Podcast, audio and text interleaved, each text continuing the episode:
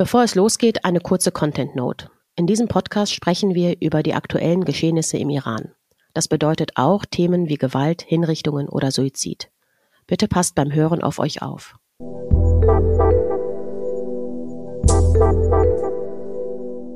Guten Morgen, Gilda. Guten Morgen, Saal. Wie geht's dir? Mir geht's okay. Wie geht's dir? Ja, ganz okay eigentlich. Ähm, habe mich, glaube ich, wieder seit dem Wochenende beruhigt. Es gab am Samstag wieder zwei Hinrichtungen von Mohammed Mehdi Karami und Sayed Mohammed Hosseini. Sayed Mohammed Hosseini war ähm, 39 Jahre alt, wurde hatte scheinbar irgendwie war wohl ein sehr einsamer Mensch, hatte keine kaum noch Verwandtschaft, also seine Eltern sind schon gestorben vor längerer Zeit. Er hatte noch einen Bruder, um den er sich gekümmert hat und er wurde ähm, festgenommen im November und hat eben jetzt sein Todesurteil bekommen und wurde hingerichtet, zusammen mit Mohammed Mehdi Kadami, über den wir auch schon öfters gesprochen hatten in diesem Podcast. Und ähm, genau, also können ja mal gucken, mal erzählen, was wir von den beiden überhaupt wissen. Weißt du denn Näheres über Sayed Mohammed Hosseini? Weil ich glaube, über Karami hat, haben wir schon mehr Informationen, auch allein dadurch, dass die Eltern oder der Vater vor allem an die Öffentlichkeit getreten ist. Aber weißt du was über Sayed Mohammed Hosseini? Ich habe auch eine Freundin, die mir besonders auch über ihn immer Sachen schickt aus dem Iran, weil, weil er auch keine Familie mehr hatte. Mhm. Und in einem Text vom Guardian stand über ihn, dass er sehr, dass er ein Mensch war, der sehr geliebt wurde von vielen. Mhm. Also er muss wirklich sehr liebevoll gewesen sein. Er hat ja auch äh, Sportunterricht umsonst für Kinder gegeben. Mhm. Er hat sich um seinen Bruder gekümmert, der krank war. Mhm. An dem Abend, als er festgenommen wurde, als das alles passiert ist, war er auch auf dem Weg zum Friedhof, äh, um seine Eltern zu gedenken. Wo der wohl jede Woche hingegangen ist. Auch. Ja, genau. Mhm. Und dann war ja diese, diese Sache, dass sein Grab nicht geschmückt war und auch niemand da war, zumindest äh, zu dem Moment, wo die Familie von Mohammed Mehdi Karami dorthin gegangen ist. Der dann, zusammen mit ihm hingerichtet wurde. Genau, ne? die beiden uns haben hingerichtet. Mhm. Und dann hat die Familie Kerzen angezündet und Blumen aufs Grab gelegt und hat für ihn getrauert. Mhm letzten Donnerstag haben wir unsere auf, letzte Aufzeichnung gehabt und am Freitag haben wir ausgestrahlt und da habe ich nochmal reingehört und da waren wir so der Meinung, es ist total gut, diese Öffentlichkeit, die wir machen. Und das hat in, also da hatten wir über, vor allem über Mehdi Kadami gesprochen und waren so, ja, es ist Gott sei Dank, irgendwie kann das was bewirken, unsere Öffentlichkeit. Und dann war der Dämpfer am Samstag, der dann morgens früh uns erreichte, dass der, dass beide hingerichtet worden sind und ich habe mich gefragt, so, also klar, ich will mich überhaupt nicht demoralisieren lassen und tue es auch nicht und denke mir, man macht einfach weiter, weil das ist das Einzige, was wir wirklich machen können. Aber ich muss auch gestehen, dass ich schon so dachte, was können wir denn noch machen? Ne? Also weil und was gibt dieses Regime eigentlich auf die Worte oder auf die Aufmerksamkeit durch die Öffentlichkeit? Ne?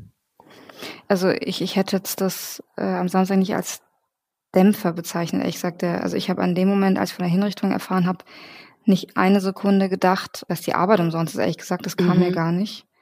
Ich hatte, also ich war ehrlich gesagt so ein bisschen leer dann an dem Moment, weil ich einfach mhm. die Woche über äh, sehr viel irgendwie da schon getrauert habe, habe ich das Gefühl gehabt. Mhm. Aber ich habe es dann eher, also nicht, dass ich dann nicht traurig war, sondern ich, ich, ich war, habe gemerkt so, ich bin irgendwie im Schock. Mhm. Ich kann gerade nicht mehr sein, als irgendwie in die Leere starren, so ungefähr, dass es mhm. wirklich gemacht wurde.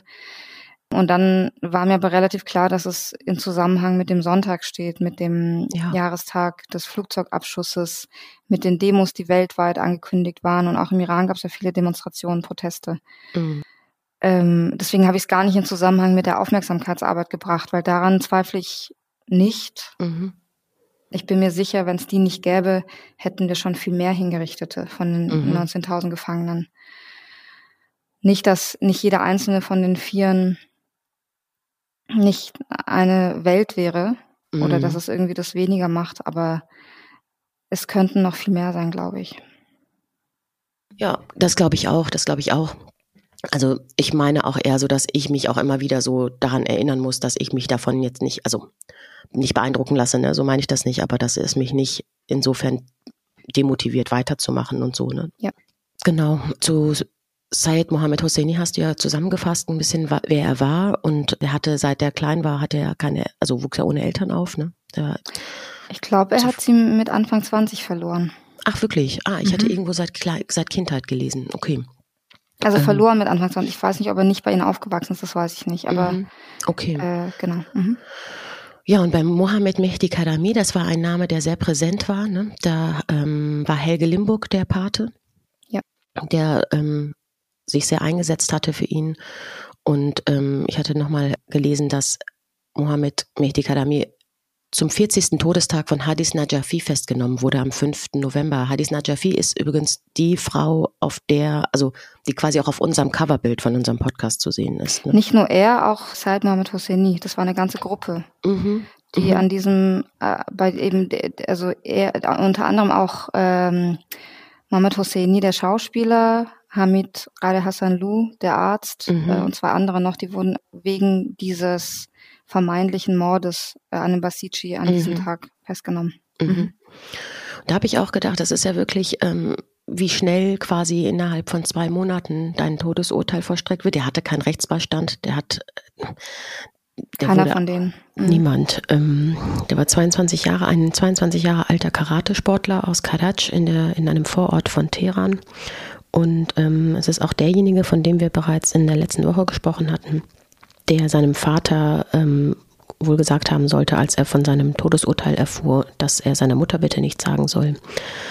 Und es gab dieses Audiofile, wo der Vater eben berichtet, dass er mit ihm gesprochen hätte und ihn gefragt hätte, ob er die Tat wirklich gemacht hat und so. Darüber hatten wir letzte Woche gesprochen.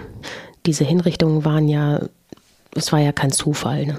Am 8. Januar war der Jahrestag des Flugzeugabschusses durch die iranische Regierung.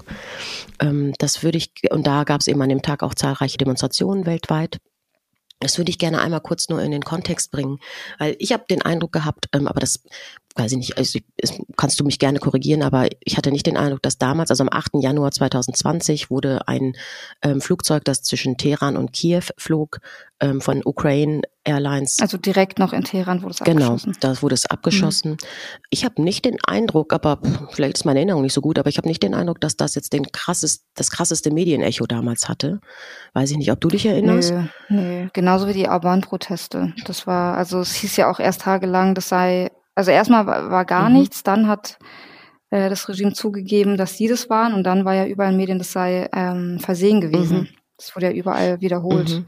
obwohl es keinerlei Hinweise darauf mhm. gab. Und dann, das hatte Hossein Donari auch mal geschrieben, dass hier auch ganz viel geschrieben wurde, ähm, dass der Staatspräsident nichts davon gewusst habe. Mhm. Auch dafür keine Beweise, mhm. nichts. Es wurde einfach irgendwelche Sachen behauptet. Und dass da ein Regime ein, ein ganzes Flugzeug abschießt mit 176 Insassen, mhm. hat nicht viel ausgelöst. Mhm. Also einmal so von vorne, die sind am äh, 8. Januar, hätte der Flug irgendwas um 5 Uhr morgens oder so losfliegen sollen. Der ist schon mit einer Stunde Verspätung losgefahren, losgeflogen um 6.13 Uhr und fünf Minuten später war der schon weg vom Radar und ist bei 1400 Metern abgestürzt. Die ersten drei Tage hat das Regime behauptet, das wäre ein technischer Defekt gewesen.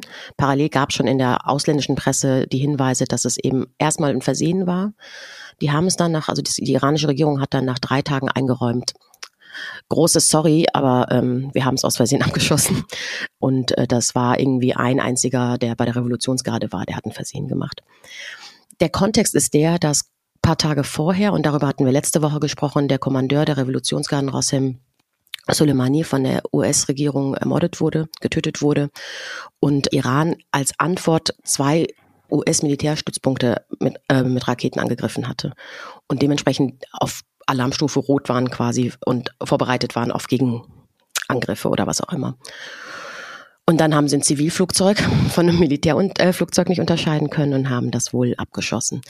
Ähm, ja, das weiß man genau. ja nicht. Es laufen Untersuchungen. Genau. Noch. genau. Und also ich glaube, es war Absicht. Was mich gewundert hat, Gilda, war in den letzten Wochen hatten wir darüber auch mal ganz kurz gesprochen, als wir über dieses äh, Flugzeug, ähm, über diesen Flugzeugabschuss sprachen, dass jetzt ja aktuell vor wenigen Wochen mehrere Länder verlangt haben von der iranischen Regierung eine lückenlose Aufklärung zu liefern und denen ein halbes Jahr Zeit dafür gegeben haben. Unter anderem Ukraine, ich glaube Ukraine, Frankreich, ähm, Kanada. Kanada und Schweden.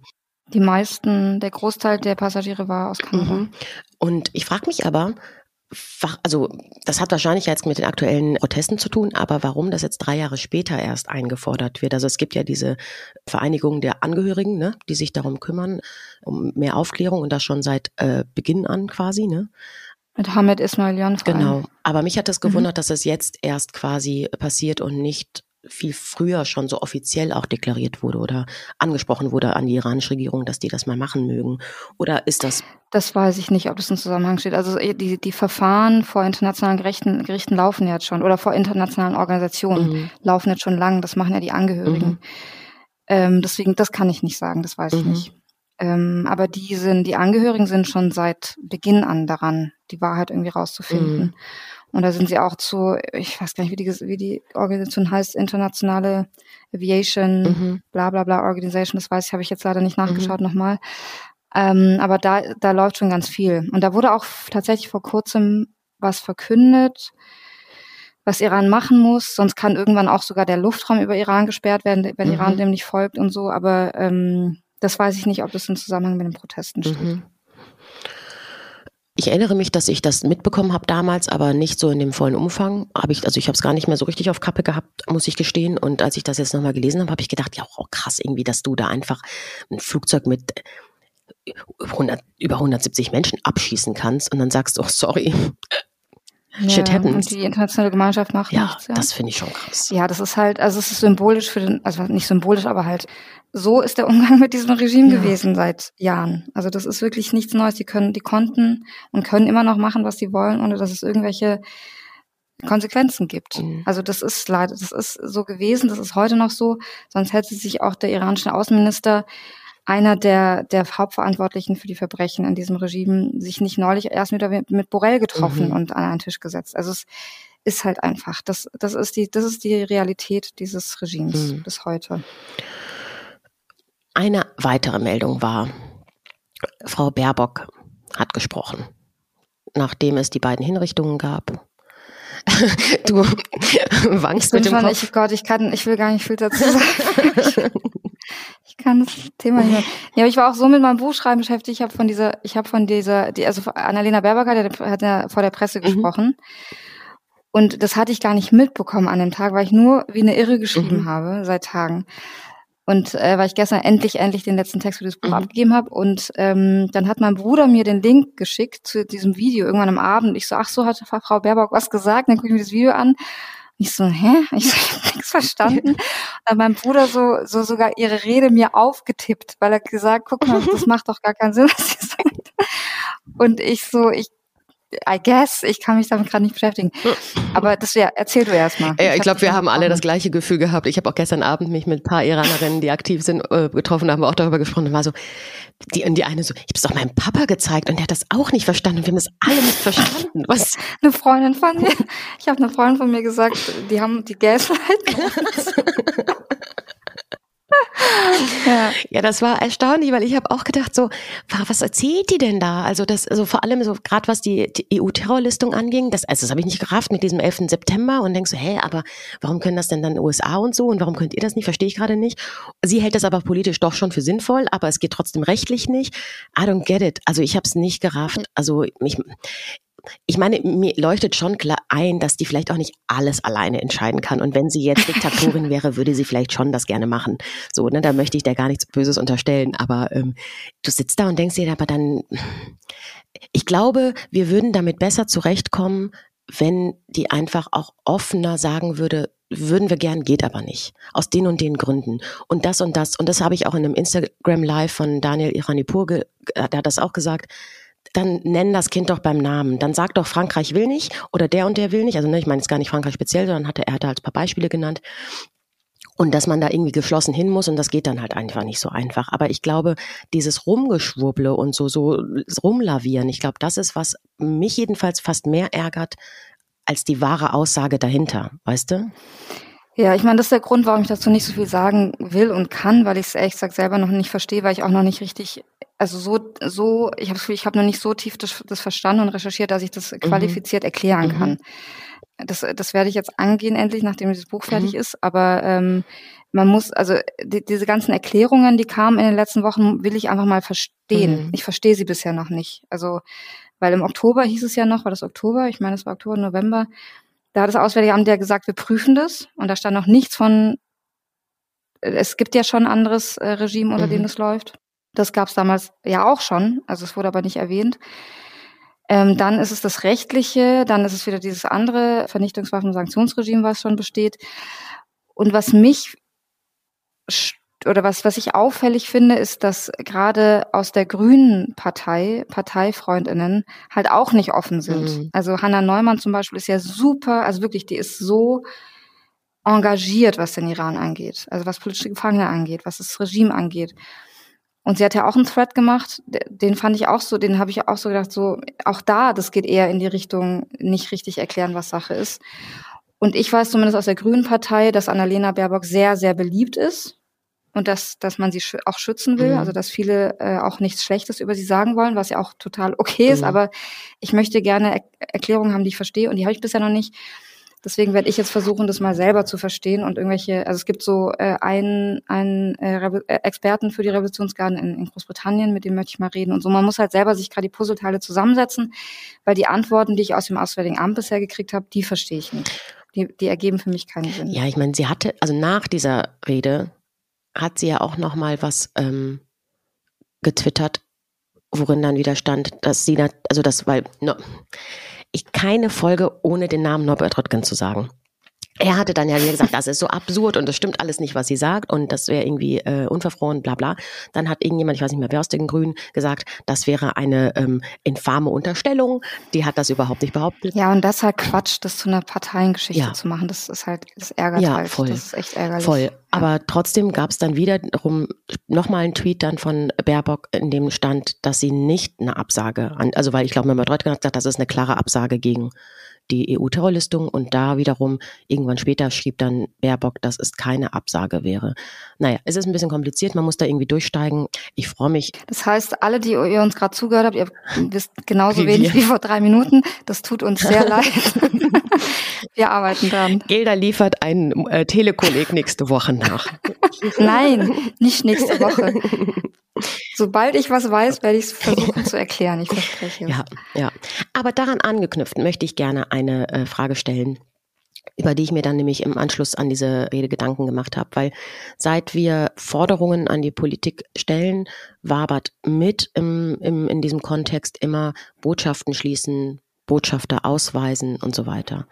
Und ich habe mich gefragt, ist das überhaupt sinnvoll und kann man das machen?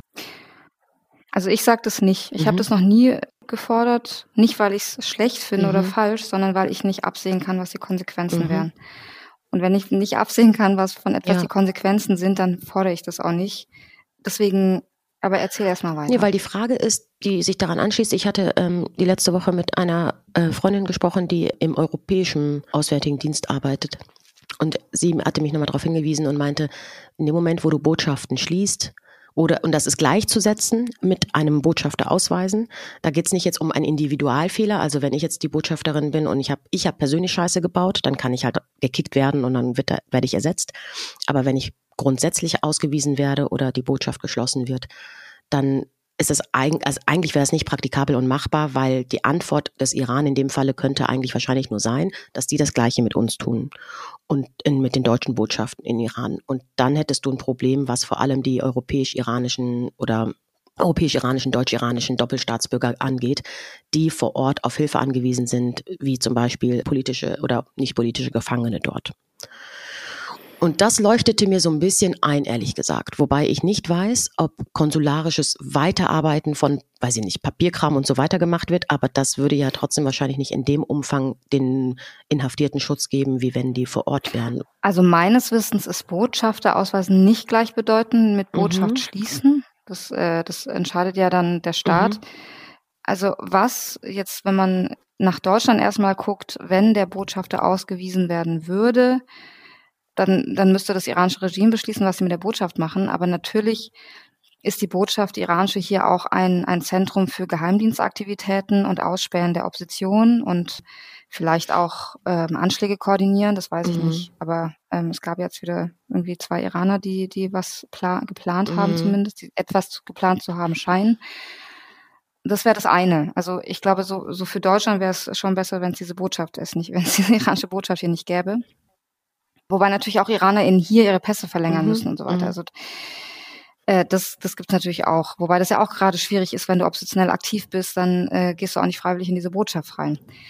Ähm, also daran sieht man schon, es ist alles sehr, sehr kompliziert. Und was, was im Iran angeht, die deutsche Botschaft, auch da heißt es meines Wissens nicht, dass wenn der Botschafter ähm, ausgewiesen würde, dass dann die Botschaft schließt und das Konsularisches nicht mehr erledigt werden könnte. Für mich ist halt die Frage, ob die, die Vorteile dessen die Nachteile überwiegen. Und das kann ich nicht sagen. Ich weiß es nicht. Mhm. Ich, das seh, ich weiß es nicht, keine Ahnung. Also es hätte auf jeden Fall hohe Symbolkraft. Ob das aber wichtiger oder mehr Vorteile bringen würde, als dass die Botschaft im Iran noch ist, dort ist, für, ich, ich, für politische Gefangene, wobei da machen sie ja nicht viel, muss man sagen. Also können sie vielleicht auch nicht, aber sie machen jedenfalls nicht besonders viel, meines Wissens nach. Genau, das weiß ich halt. Beziehungsweise ist auch die Frage, was wir erfahren, was die tun oder nicht tun, ne? Das wäre wahrscheinlich. Klar, genau. Ich weiß es halt nur von, von Mariam Klaren, mhm. die, deren Mutter ja schon seit Oktober 2020 in Haft mhm. ist. Und sie ist ja Deutsch-Iranerin, sie kommt aus Köln und zumindest hat Mariam immer gesagt, dass das Auswärtige Amt selbst ihr nicht gesagt hat, was sie machen. Also wenn sie was machen, also würde man denken, dass es der Tochter sagt. Würde ich noch nicht mal zwangsläufig glauben. Also ich glaube, bestimmte Dinge sagen sie auch wahrscheinlich ihr nicht, ne? Aber das ist Spekulation. Ja, sein, ja, ja. das ist wirklich Spekulation. Genau, das weiß ich nicht. Ja. Aber kann gut sein, mhm. Genau, deswegen glaube ich, ist es für uns, die da nicht drinstecken. Mhm. Ich habe mein Praktikum im Auswärtigen Amt gemacht vor 100 mhm. Jahren. deswegen kenne ich das Auswärtige Amt nicht. Mhm. Deswegen äh, kann man, finde ich, also finde ich schwer, da was zu fordern. Mhm wo, wo ich nicht weiß, was wären die Konsequenzen ja, davon. Ja. Okay, Gilda, ich würde langsam zum Ende kommen. Hast du, ähm, hast du noch ein Thema, was du nochmal angehen wolltest? Ja, ich wollte nur nochmal die Person kurz benennen, die gerade am meisten gefährdet mhm. ist, hingerichtet zu werden als nächstes Mohammed Robert Lu. Er ist im Rajai Shah äh, Gefängnis in Karaj mhm. und äh, da gab es ja auch am Sonntag Proteste vor dem Gefängnis sehr große. Die haben ganz viel gerufen und waren laut. Und die Mutter war auch da äh, von Mohamed Robadlou und hat nochmal erklärt, warum das alles nicht, diese Vorwürfe, die, die ihm gemacht werden, die ihrem Sohn gemacht werden, nicht, äh, nicht richtig sind. Ähm, und die haben so Rufe gerufen wie, wenn du meinen Bruder tötest, töte ich dich. Mhm. Es waren richtig viele Leute da. Ähm, eine Freundin von mir hat erzählt, dass auch Freundinnen von ihr da waren und dass sie überrascht waren, wie, wie viele Menschen dort waren, um eben Mohammed Robert Lu und da noch Mohammed Bolorani zu schützen. Das Todesurteil von Mohammed Bolorani ist inzwischen zumindest zeitweise aufgehoben. Mhm. Das heißt nichts für die Zukunft, aber für jetzt. Genau, und deswegen ist, glaube ich, äh, der Name Mohammed Robert Lu muss man auf jeden Fall genauer weiter anschauen. Und das war ja auch, so habe ich das jedenfalls vernommen, auch eine Antwort auf die beiden Hinrichtungen von Mehdi Kadami und Mohammed Hosseini, als die hingerichtet wurden, dass dann in der Folge die Leute vor den Gefängnissen wirklich sich versammelt haben. Und ich hatte den Eindruck, gar nicht mal so wenige, ne? Also. Ja, es scheinen viele gewesen mhm. zu sein. Und mhm. hattest du nicht auch ja. mir erzählt, dass du von einer Freundin aus dem Iran erfahren hast, dass die jetzt gerade auf die auf den Weg quasi zur, zum Protestieren ist nach der Hinrichtung? Oder war das? das war genau, so die war auf dem Weg und dann hat sie mir geschrieben, sie hat Fieber bekommen mhm. und ich so, was machst du jetzt? Und dann hat sie gesagt, ich gehe jetzt trotzdem.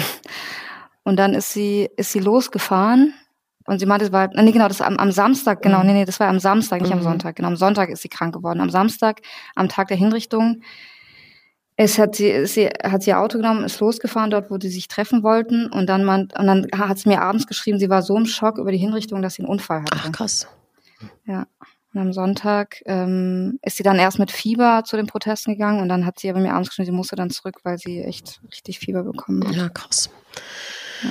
Ja, ich glaube, man darf nicht vergessen, am Ende so mit jeder hin, also ich glaube, mittlerweile sind wir an dem Punkt, dass du, man hat ja immer so den Eindruck, die natürlich wollen die, dass die Bevölkerung einschüchtern, verängstigen und so weiter mit diesen ganzen Taten, die sie machen. Und gleichzeitig habe ich so den Eindruck, mit jeder Hinrichtung und mit jeder Folter und mit jedem Mord, der jetzt nicht nur am Galgen passieren muss, sondern überall, stehen dahinter einfach tausend Leute. Ja. Verwandte, Freunde. Ja, es ist nicht so nur ein Spruch. Nee, das ist es kein ist Spruch. Nicht nur ein Spruch ja. Ja. Gilda June, ich habe noch einen Tipp, wie immer einen Film. Und zwar, äh, den habe ich schon, schon länger auf der Liste gehabt und der heißt Teheran Tabu. Das ist ein Film von Ali Susande mit ähm, Elmira Rafizadeh, die spielt da mit. Und ähm, das ist ein ganz, ganz toller Film, der so diese Doppelmoral dieser, dieses, dieses Regimes irgendwie äh, ganz schön beleuchtet. Und Elmira sagt, ähm, hat schon öfters über diesen Film gesprochen und den öfters quasi beworben als wirklich tollen Film und ist, der ist auch wirklich, wirklich toll. Und für sie war das ja eben schon auch, und das hat sie auch mal öffentlich gesagt, eine Entscheidung, als sie diesen Film gemacht hat, dass sie dann natürlich nicht mehr in den Iran einreisen kann, in dem Moment, wo sie diesen mhm. Film natürlich ähm, dem zusagt. Ne? Und dass sie vorher noch mal einmal kurz in den Iran geflogen ist, um sich von ihrer Verwandtschaft mehr oder weniger zu verabschieden, wissend, dass sie danach dann das Land nicht mehr betreten kann. Es ist ein, Ganz viele. Ja, im Exil. Ja. Mhm. Ein schöner Film gibt es bestimmt. Ich weiß nicht, wo es den gibt, aber wir können da mal einen Link in die Shownotes äh, schreiben. Ich das, ich weiß, es gab es öfters mal in den Mediatheken, aber wenn, also ich glaube, streamen kann man den bestimmt irgendwo. Da werden wir den mal, äh, wenn wir mal suchen, wo man es reinlegen kann. Danke für den Tipp. Gerne, vielen, vielen Dank. Ähm, ich wünsche dir einen ruhigen Tag. Vielleicht schläfst du mal so ein bisschen. Nee, ich habe gestern geschlafen, es geht schon wieder nicht. ich danke dir. Danke Schönen. Tag. Bis nächste Woche. Bis nächste Woche.